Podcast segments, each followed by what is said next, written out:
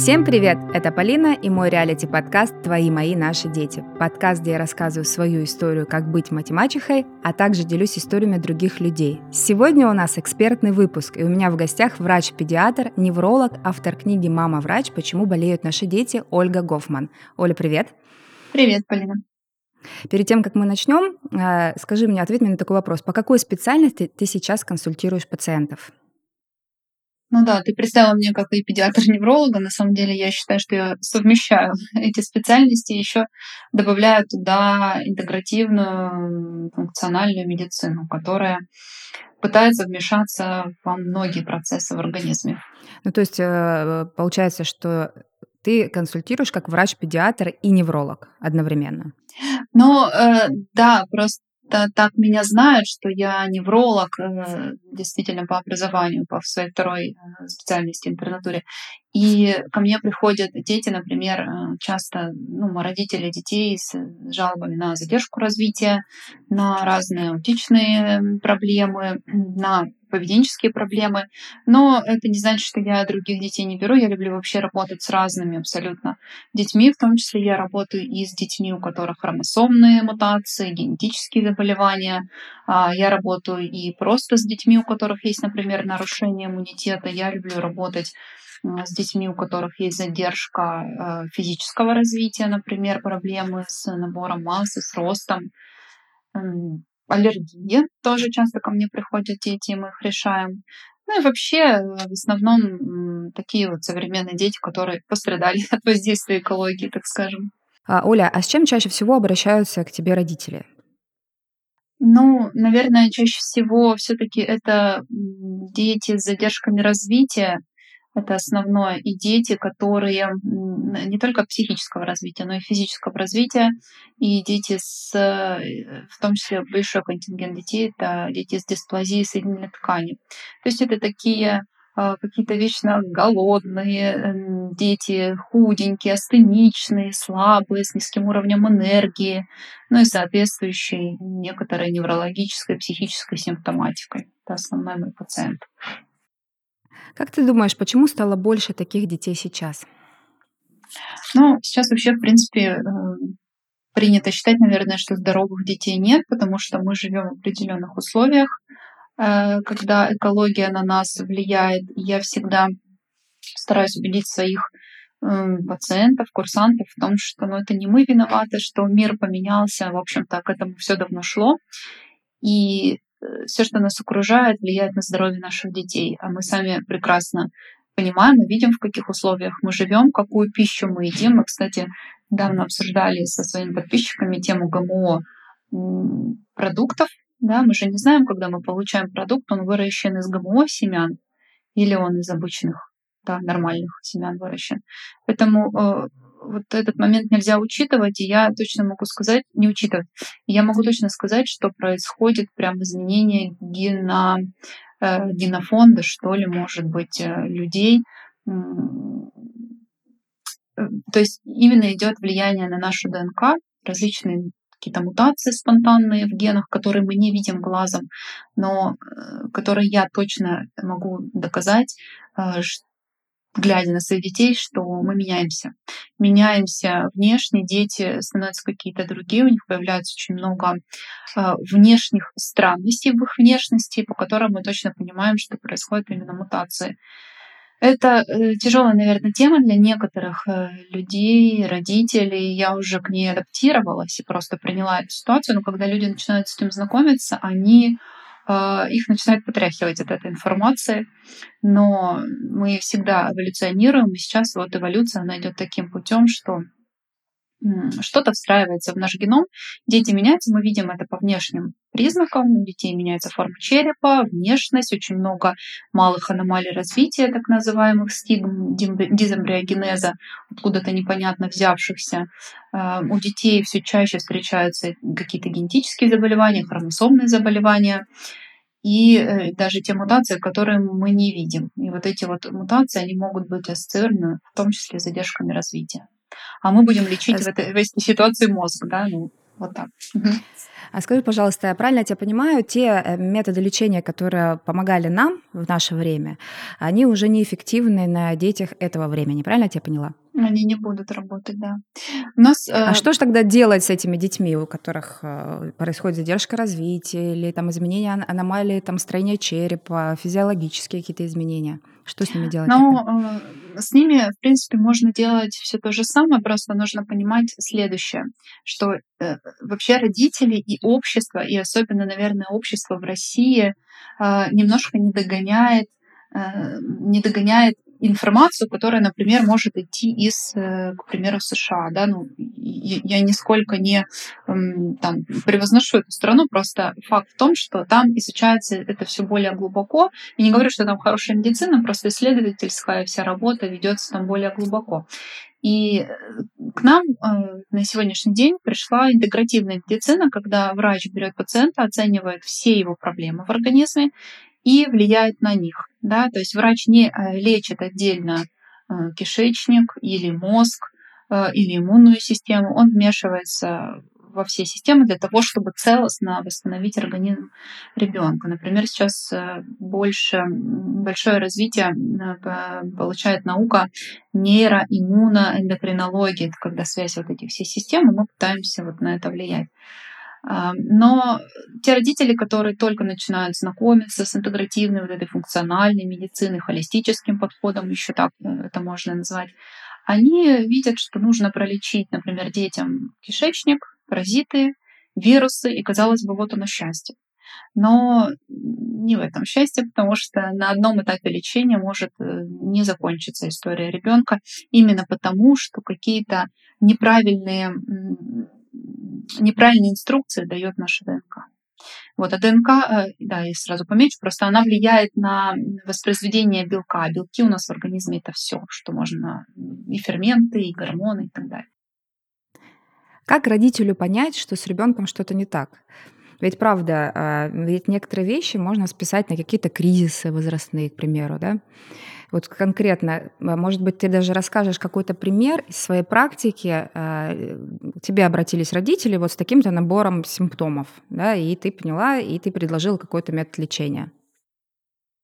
Ну, я хочу, наверное, на основании своей истории сказать о том, что, во-первых, вот успех в развитии ребенка и вообще каким ребенок будет в будущем, э, это полностью на контроле родителей. То есть нельзя доверять э, врачам в то время, как у тебя, как у мамы, есть интуиция э, о том, что с ребенком что-то не так. Если ты родил ребенка, ну, родители, там, папина ответственность все равно в той или иной степени тоже есть. Если вы понимаете, что, ну, что-то не то, ребенок как-то отличается от других э, детей. Если у него какие-то есть уже проблемы с самого рождения, а вот эти, кстати, проблемы, даже э, нормальный врач, он берет и анализирует не только вот что на сегодняшний день происходит, хотя многие врачи сейчас, они отмахиваются от пациентов. Пришел, например, э, ребенок на прием, и мама жалуется, что у него вот эта проблема, это, он и плохо спит, он и там нервничает, он и психует, у него какие-то проблемы с пищевым интересом. И говорят, мамочка, успокойтесь, идите к психиатру, э, ваш ребенок поправится тогда, когда вы поправитесь вы. Но на практике это так не получается, вылечить одной силой мысли ребенка. Поэтому э, здесь важно, чтобы мама прислушивалась к своей интуиции и искала самостоятельно ответы на свои вопросы. И поэтому, если мама понимает, что у нее был какой-то сложный период беременности, потом ребенок на первом году уже плохо спал, плохо кушал, срыгивал, у него были проблемы со стулом, у него были проблемы с развитием, да, то есть мы оцениваем, правильно ли он родился на первом году жизни, а было ли у него своевременное физическое развитие, потому что сейчас очень много детей, у которых есть э, психическая задержка, у них и есть проблема с физическим развитием, то есть, например, поздно сел, поздно пошел, какой-то, какая-то была неустойчивая походка, постоянно падал, спотыкался, набивал синяки, то есть это тоже не совсем нормально. Кроме того, мы можем понять по внешнему виду ребенка, да, то есть приходит э, ребенок или стоит передо мной, или просто мне мама высылает его фотографию, я уже вижу, что у него очень худенькие косточки, маленькие, тоненькие, очень тоненькие мышцы. Он весь такой вот диспластичный. Э, как правило, такие дети, мои пациенты, они с дисплазией соединительной ткани. И они, вот, как я уже описала раньше, они такие какие-то очень ну, вялые, что ли, может быть, неэнергичные. И э, эти все моменты нужно в сочетании, в совокупности учитывать, и тогда вот эти все психические да, моменты, на которые мама вроде бы обращает внимание, а ей говорят, успокойся, с ребенком все нормально, он просто перерастет, они просто могут быть дополнением ко всему остальному. Я вот не смотрю отдельно на ребенка, на его психику, я смотрю на все, что есть не в порядке в его организме. И я сама учу мам, как э, увидеть проблему в ребенке. И мне кажется, что, ну, наверное, если бы таких врачей было больше, более чувствительных, более эмпатичных по отношению к пациенту, то мы бы лучше работали со своими детьми. А так получается, что многие затягивают. И вот в отношении кризисов а, я могу точно сказать, вот, допустим, когда я уже со своей дочкой отработала и два года, то есть года до трех, у нее не было кризиса трех лет у нее не было уже кризиса. То есть у меня уже ребенок вел себя настолько адекватно, что с ней было, можно было договориться. я очень хочу сказать, что это основной показатель, что если ребенок тебя понимает, если с ним можно договориться, да, у него может быть какие-то кризисы э, роста, он может почувствовать себя каким-то самостоятельным, взрослым и так далее. Но ты как родитель э, должен с ним уметь договариваться. И это важный критерий как раз, ну, может быть, какой-то нормальности ребенка. Если это невозможно, ребенок стоит на своем, и он как будто бы управляет всей семьей, а, стоит на ушах, и все под него подстраиваются, это не норма. То есть с этим нужно работать. А скажи, пожалуйста, вот я тебе хочу описать одну такую теорию. Вот я тебя послушала, и ты говоришь о том, что все эволюционирует, все меняется. Угу. И у меня вопрос тогда такой: а что мы берем за норму? Ведь норма, по идее, которая была в наше время, она тоже должна видоизменяться. Возможно, это норма, что они стали там плохо спать. Возможно, это норма, что они стали там как-то быть, э, э ну, прививать себе другие пищевые привычки, потому что идет очень много, ну, во-первых, выбора еды, во-вторых, там информационный стресс, там не все родители запрещают смотреть мультики и так далее и тому подобное. Возможно, норма же тоже двинулась или все-таки нет? Что является нормой? Вот я э, здесь, да, сказать о том, что, во-первых, своя норма у каждого родителя, да, кто-то из родителей, какая-то семья может настоять на том, чтобы ребенок, например, не переусердствовал с мультиками или с компьютерными играми, а кто-то нет. И э, я уже сказала о том, что вот то, каким мы получим ребенка во взрослой жизни, будет зависеть исключительно от родителей. Поэтому я нормы именно по развитию беру те, которые были раньше. Но учитывая, что раньше, ну, как, когда мы были маленькими, да, я имею в виду, что ребенок там 5-6 месяцев, у него должен быть уже лепет, года у него должно быть несколько слов. Сейчас есть такие дети тоже. То есть мы не можем сказать, что э, сейчас все дети, например, не лепечут и позже начинают разговаривать, и позже начинают ходить. Все равно здоровые дети, они есть. Да, но я понимаю, но дело в том, что если сейчас поменялась статистика, и вот этой нормы меньше стало, да, которые лепечут, uh-huh, там uh-huh, хорошо uh-huh. спят, едят, а больше тех детей, которые уже вот проявляют вот эти все симптоматику, возможно, они тогда уже они по статистике станут, стали да, нормой. Я, я считаю, что вообще аутизм станет нормой через несколько лет, уже никто а не это будет, будет это лечить. Да, да но... это будет уже исключением, что такой ребенок да, у тебя странный, да, ест нормально, спит да. нормально, это же ужас Просто проблема в том, что это, э, э, эта ситуация ситуация, э, она очень сильно изменяет качество жизни семьи,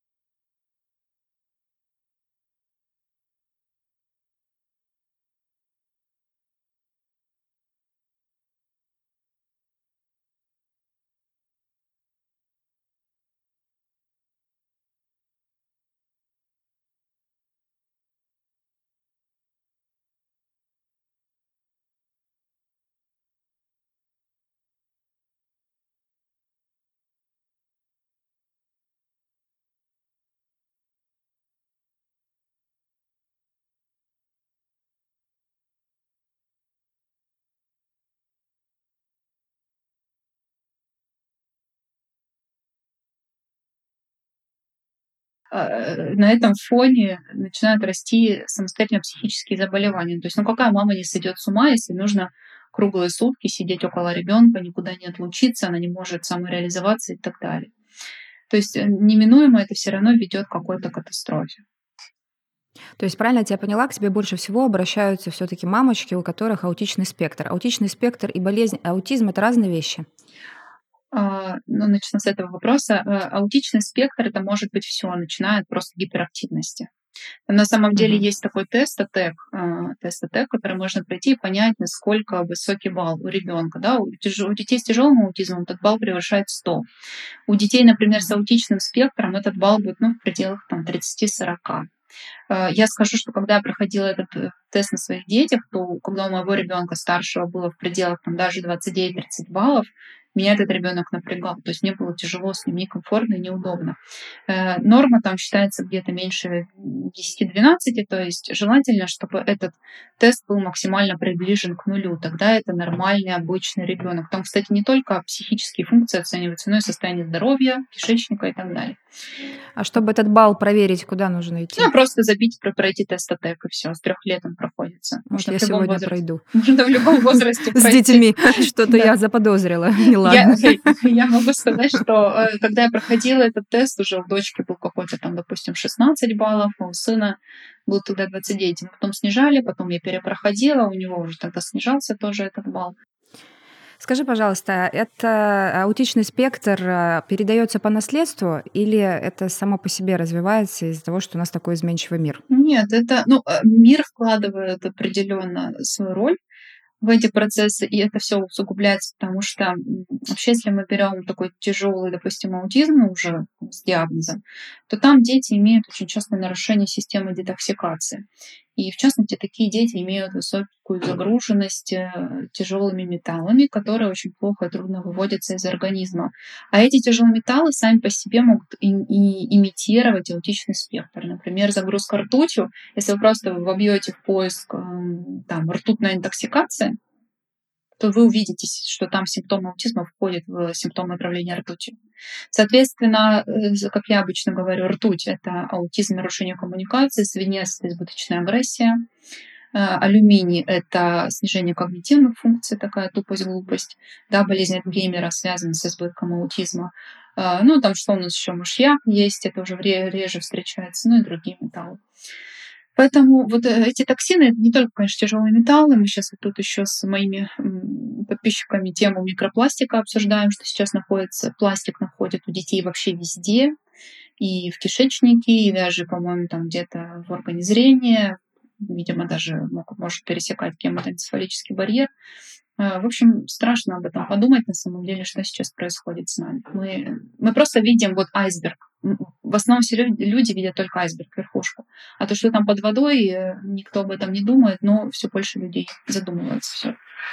Но это все-таки не наследственная, да, а история? А наследственность ну, получилось, все равно родилось, есть. Родилось. Да, все равно наследственность здесь есть, потому что э, у родителей тоже есть, э, я вот просто очень много да, анализировала, то есть у родителей тоже, когда приходят эти мамочки ко мне или в семье, то я вижу даже по маме, что она немножко такая очень отстраненная, может быть, очень такая серьезная, никогда не улыбнется лишний раз, да, такая какая-то вся загруженная, напряженная, где-то тревожная. То есть э, генетика, она здесь тоже участвует, безусловно, сто процентов.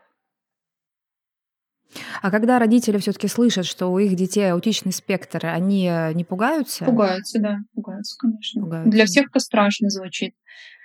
Потому что аутизм это как бы современное, ну тоже, опять же, болезнь современности, современное заболевание, но при этом никто бы не хотел. Кто-то где-то слышал про кого-то, что есть аутизм у какого-то ребенка.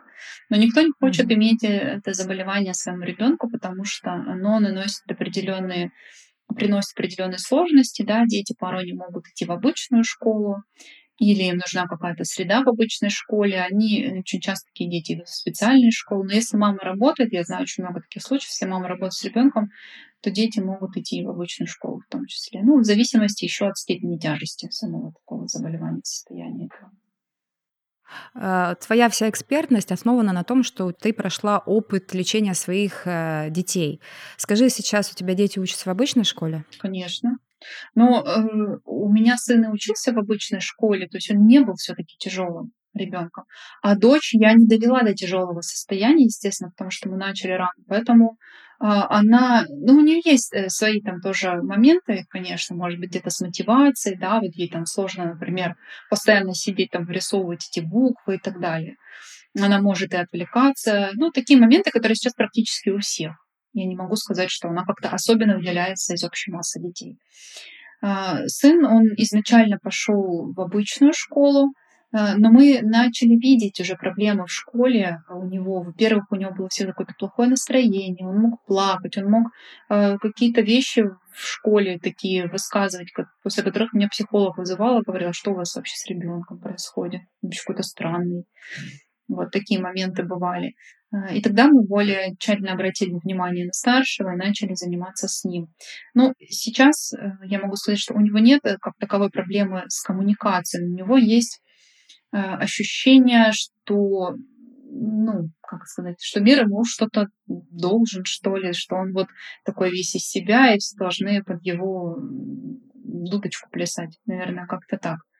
С какого момента посоветуешь родителям обращаться за консультацией, если они заметили какие, ну, какие-то Сам, вот рода Ну, прям самого, самого раннего, ну, сам, как только заметили, так и должны обращаться, если что-то не так. Ну, то есть не тогда, когда они уже видели, что речь там запаздывает, да, то есть это все можно сделать и до года обратить Это внимание. можно обратить внимание сто процентов до года, просто, к сожалению, говорю, что не все мамы осведомлены, и многие из них считают, ну и что? Ну мы не можем же вот, понимаете как, мы не можем, а, понимаешь, а, что заставить маму посчитать своего ребенка каким-то не таким. И некоторых мам абсолютно все устраивает, даже если другим людям очевидна какая-то проблема. Вот, например, мы сейчас а, с моей коллегой, она ну, попросила помощи, чтобы я помогла ей с племянником, потому что неравнодушен папа к проблемам ребенка, а маме нормально. Ей нормально.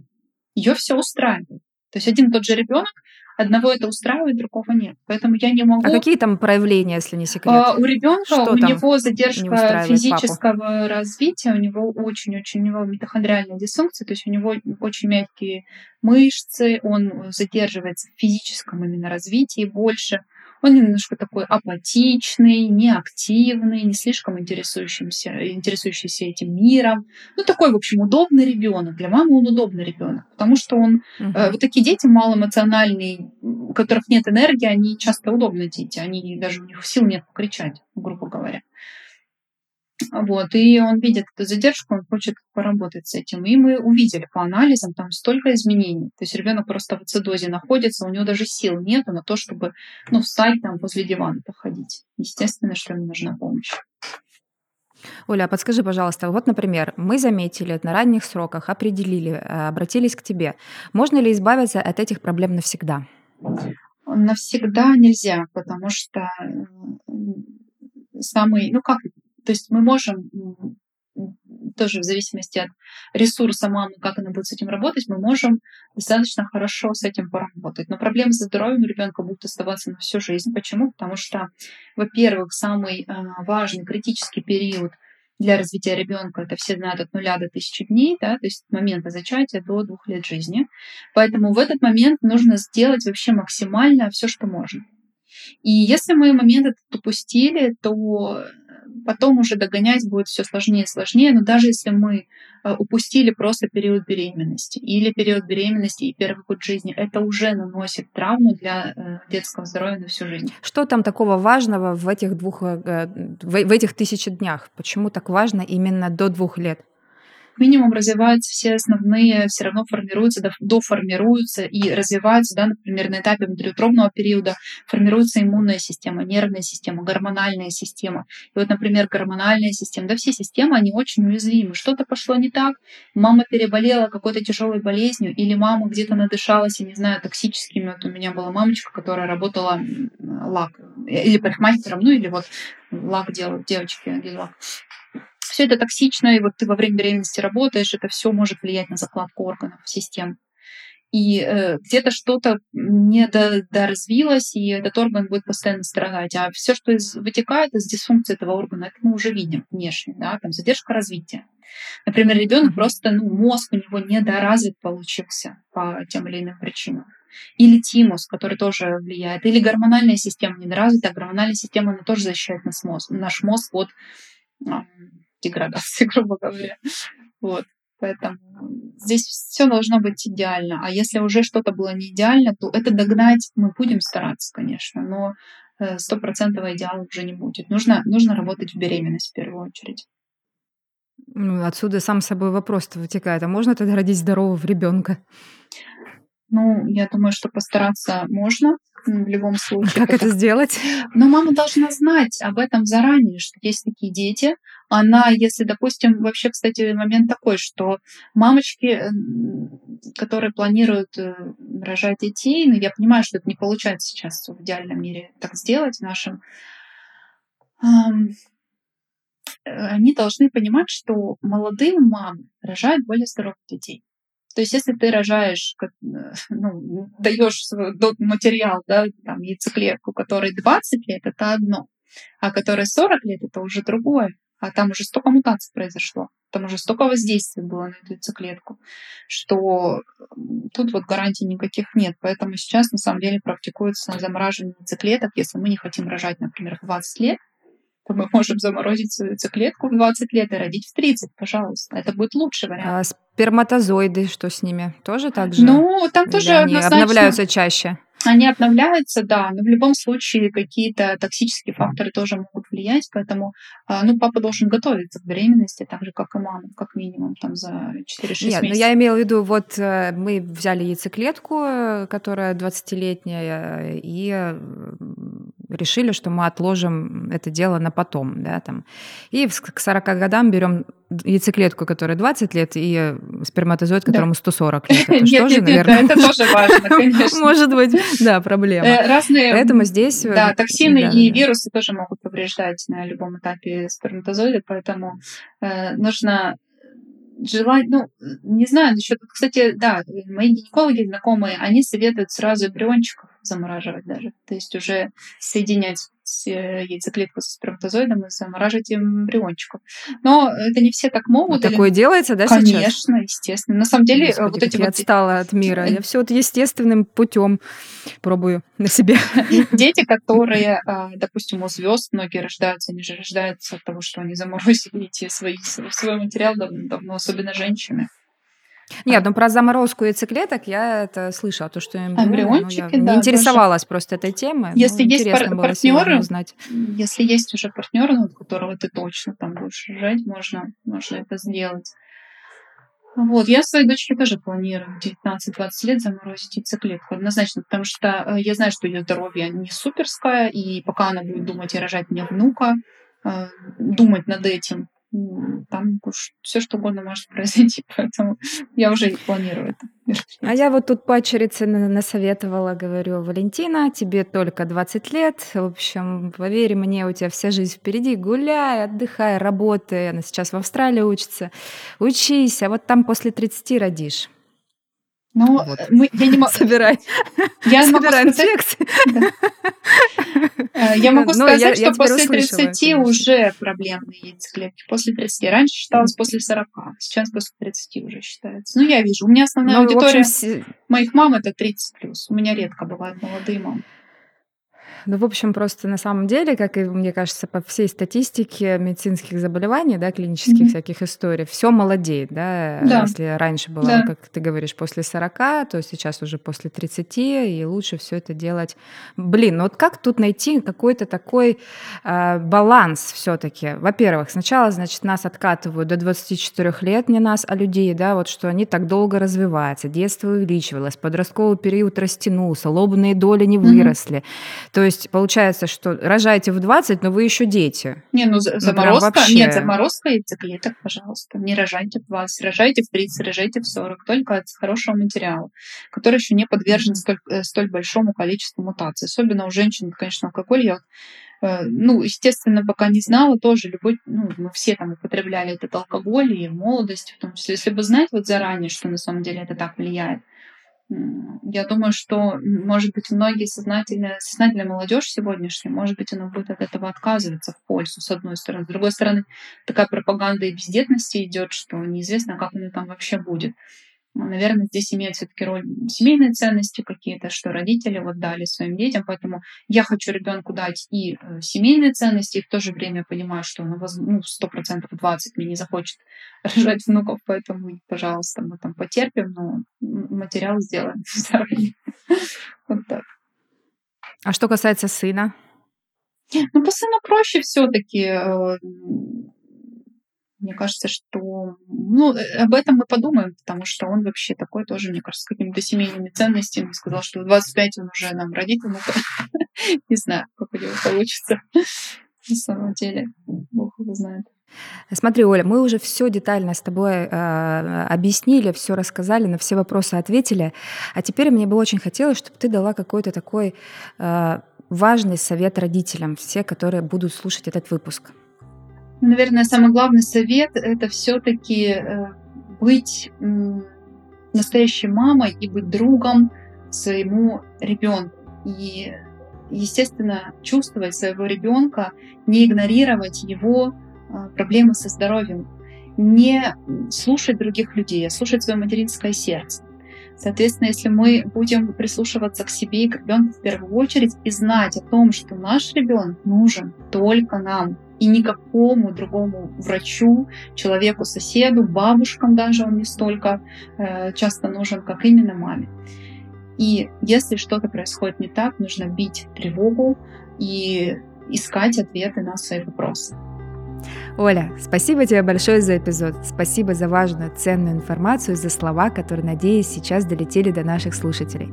Я хочу закончить этот эпизод фразой, уже ставшей классической. Будьте взрослыми и внимательными. Следите за собой и за своим здоровьем. Берегите себя и своих детей. Подписывайтесь на наш подкаст, ставьте нам 5 звезд и оставайтесь на связи. Люблю. Пока.